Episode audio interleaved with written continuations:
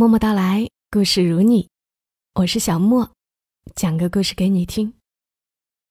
我爱你，你知不知道？作者：风萧兰黛。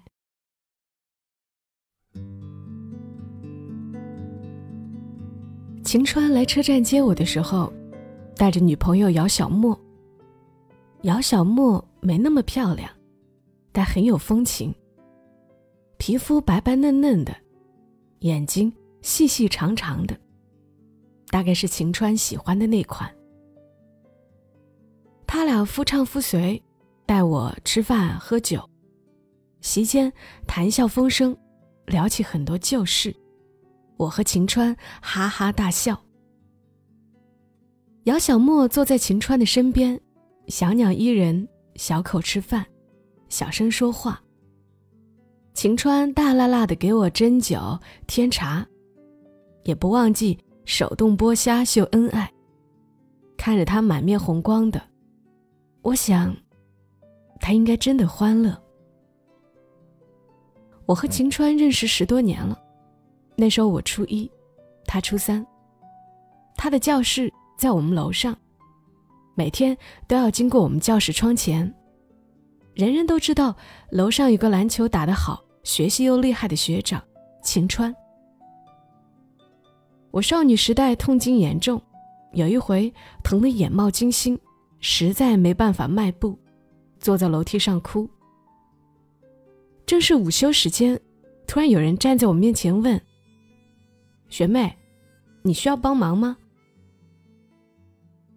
我从膝盖的缝隙里看到一双白色球鞋，抬眼一看。楼上那个帅帅的学长晴川，站在我面前，认真的看着我。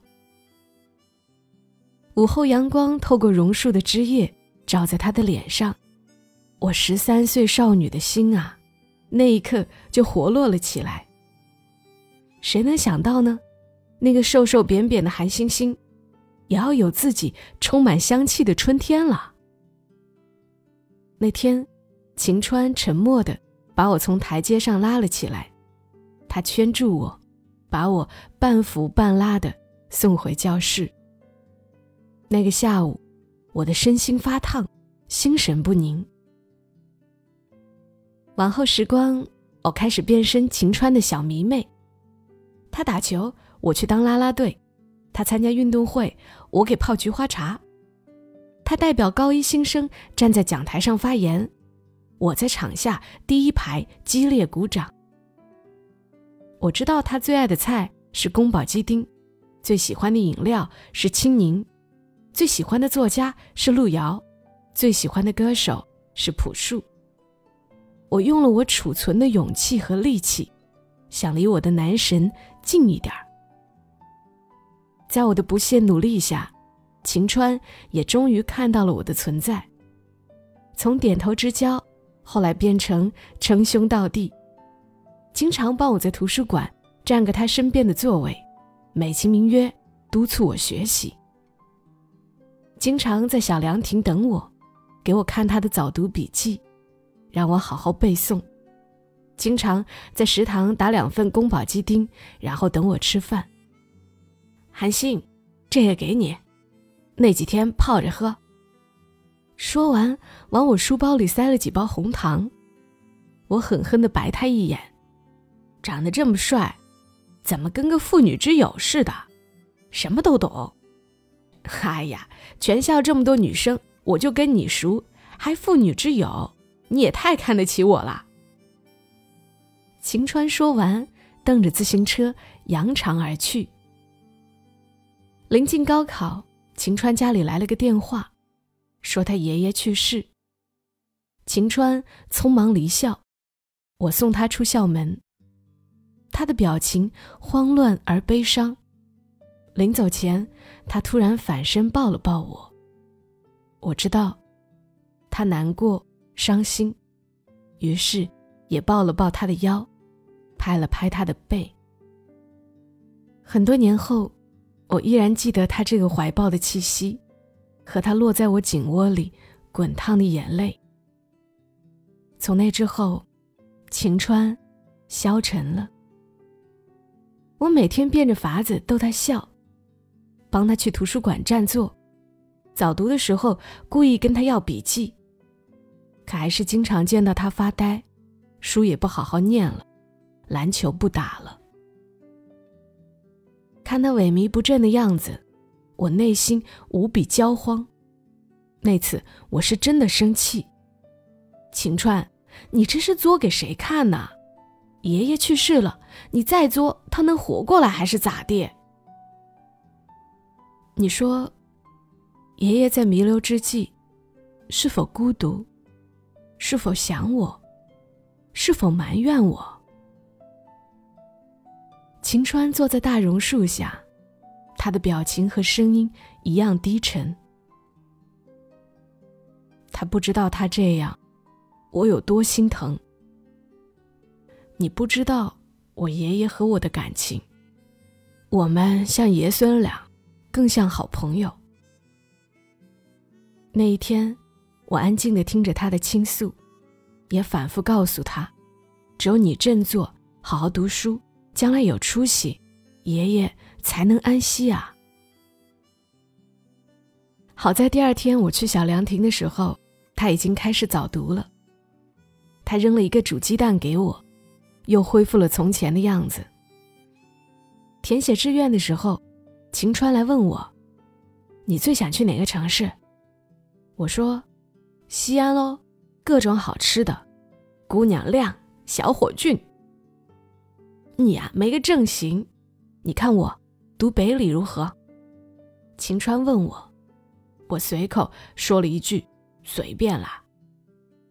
后来晴川考了西安交大，我知道结果的时候笑了他一把。你不是最怕小脸干吗？小心西北风刮死你。北京也挺干的，晴川没好气的斜了我一眼。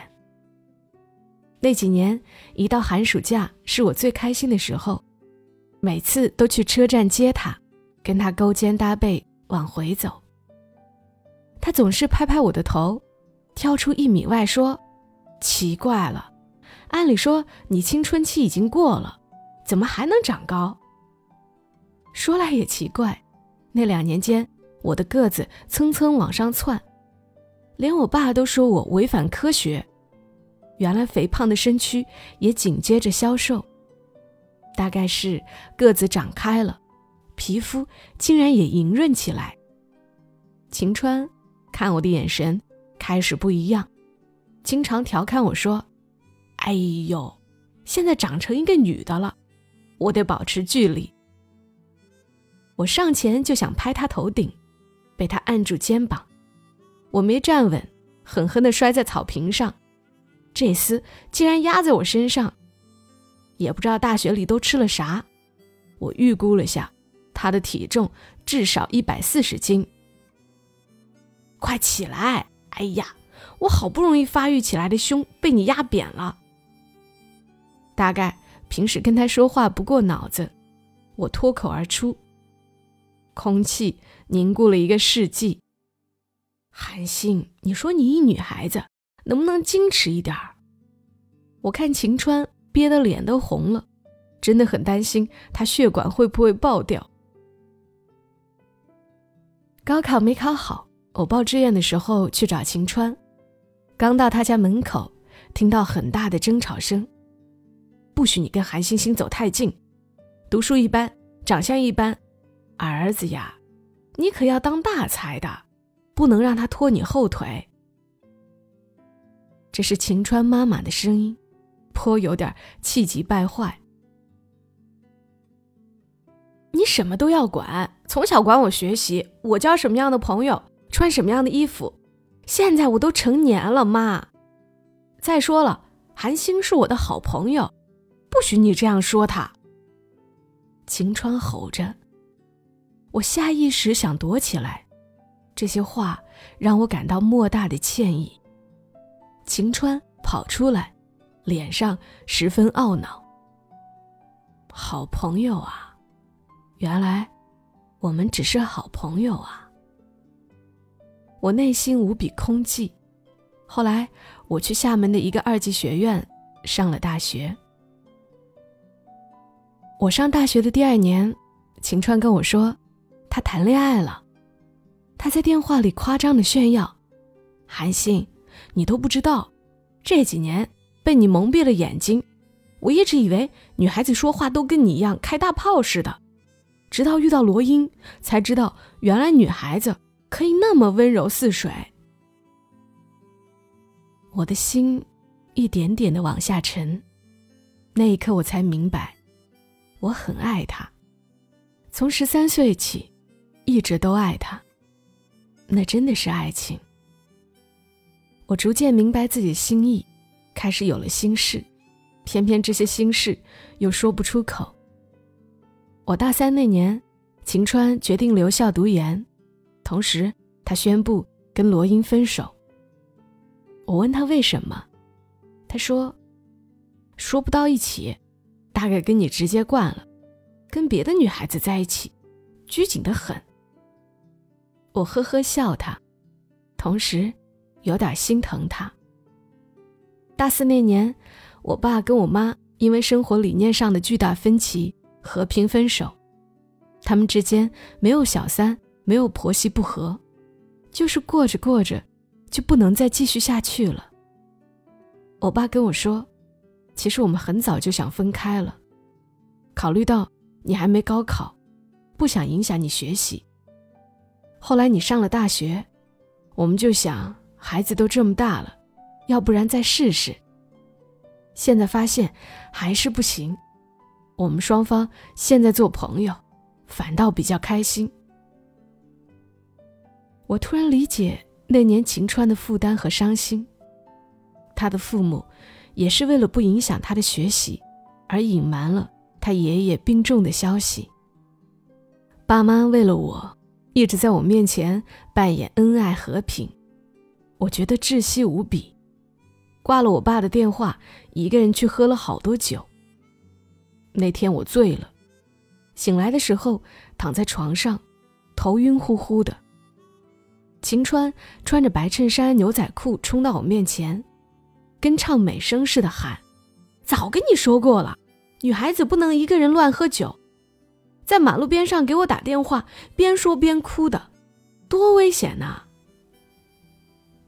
你你怎么来了？你不是在西安吗？我晕乎乎的问，此刻那么不真实。我这才想起。前几天晴川跟我说过，他导师有个项目来厦门出差，他顺便来找我，我完全把这事儿给忘了。我抱着晴川大哭，哭诉我的难过，鼻涕眼泪糊了他一脸。傻姑娘哎，你爸妈是成年人了，懂得选择和权衡，你要改改你这个臭毛病了，别把所有事儿都往自己身上揽。晴川也抱紧我，拍我后背，力道也太大了点儿，我差点趴在他肩上吐血。那几天做完正事，晴川就来找我。我本来想带他逛厦门，可他走街串巷比我还熟悉。蚵仔煎要沾甜辣酱才正宗，思明南路有家特别古早的面线糊，鼓浪屿的日出一定要看一次。还有张三丰的奶茶一定要喝冰的。我问：“你怎么那么熟的？”他说：“做过攻略喽，小姑娘，我打算博士来厦门读。”我刚要说：“你别来。”可是想了想，又没说出口。或许我内心深处是希望他来的吧，因为此刻那么温暖。他拿着一杯八婆婆仙草冻，站在轮渡口，夕阳很清透，照着他，也照着我。我毕业后留在厦门，每个周末随便找一条街走一走，春夏秋冬都有不一样的风景。晴川研究生毕业后，被导师推荐去了上海同济，没有如愿来到厦门。他问：“我没有去厦门祸害你，你是不是还挺开心的？”我说：“是是是，谢谢你啊，快去大上海看十里洋场，我在厦门清静清静。想想，我真是一个不勇敢的人。暗恋晴川这么多年，阴差阳错成了最好的朋友，不能说出口的故事呀，大概就如同昨夜的风，一吹就散了。工作第五年的国庆，我想送自己一个生日礼物，在晴川的盛情邀请下，来到上海。想到这些，竟然也百转千回。离开上海头天晚上，他和姚小莫给我饯行。晴川和我都喝得有点多。回到酒店，我翻看手机里的照片，给晴川打了一行字：“看到你快乐，真好。”想了想，又删除了。夜深人静的，别扯出什么误会。晚上微信有人加我。我随手给拒绝了，没想到对方锲而不舍的又加了过来，写着：“我是姚小莫。”我鬼使神差的点了通过。出来喝点吗？我在你酒店大堂。姚小莫说。我答应了，微醺间起身换衣服。出门前，我还对着镜子抹了下口红。姚小莫也有备而来，端坐在咖啡厅里，远远看着，颇有风采。我说：“你有事找我？你知道吧？我不是这一次才认识你，从我认识晴川，我就认识你，因为他经常提起你。看到好看的电影，会说韩星肯定喜欢；听到孙燕姿的歌，会说。”不知道韩星听了没？吃到好吃的宫保鸡丁，会跟我说你们中学的故事。我用六个月追晴川，却没有成功。我听着姚小莫的语气，不知道这趟是福是祸。他是不是接着就会抽出一把剑来砍我？我如坐针毡，不知道此刻应该做什么反应。直到有一天，我看了晴川珍藏的一本相册。从许多年前开始，每一张都有日期，足足好几十张，拍的是同一个女孩。有淡笑如菊的，有开怀大笑的，有坐在食堂吃饭的，有在操场跑步的，还有在江边看日落的。姚小莫拿着咖啡勺搅拌着，尽量压抑声音里的不平静。那一刻，我终于明白了，晴川他爱着你。这种爱是铜墙铁壁，无论我做什么，都破不了。我的手心里全是汗。这些照片有一小部分，我是知道的。晴川喜欢摄影。他的第一个佳能还是我用压岁钱赞助他买的。他说：“拍花、拍树、拍风景，偶尔也来拍下寒星。”所以他拍我的时候，我没反对过，尽心尽力的做摄影小白的模特。但我没想到，他会洗出来放相册里。到今年，那本相册里记载了一个女生这些年的人生。她给那本相册起名叫《盛开的花市》。星星姐，你应该明白我说的是什么意思吧？姚小莫终于不可控制的哭出声来。我不知道该如何应对，只好说：“对不起啊，谢谢你告诉我这些，也请让我平静一下。”说到底，我也很震撼。这次看到你，我终于也明白，爱情是两情相愿的。姚小莫突然又破涕为哭，我丈二和尚摸不着头脑。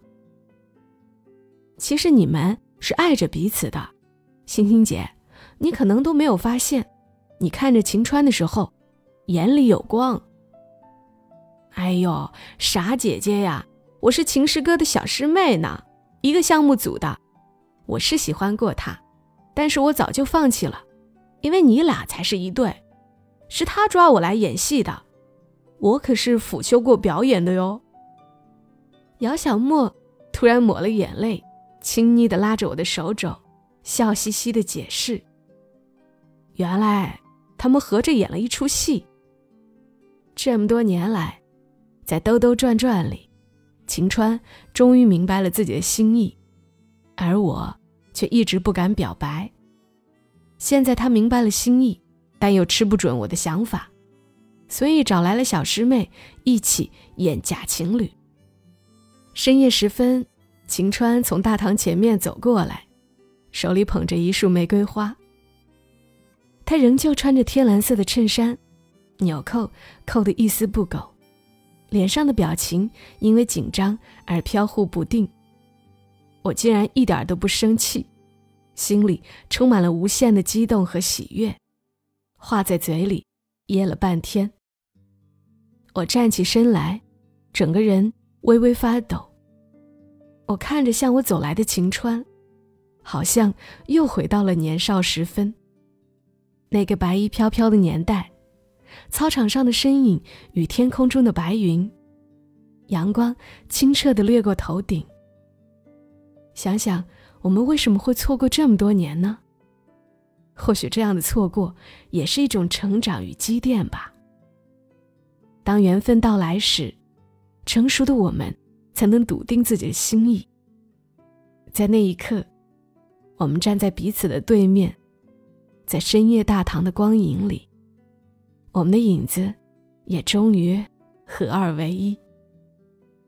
那么，晴川，让我们好好相爱吧。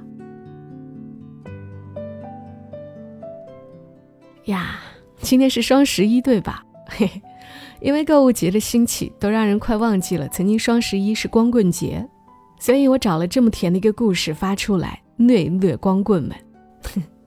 谢谢作者风笑蓝带，也非常希望大家把故事转发给朋友圈单身的小伙伴们听。祝大家今晚好梦，晚安。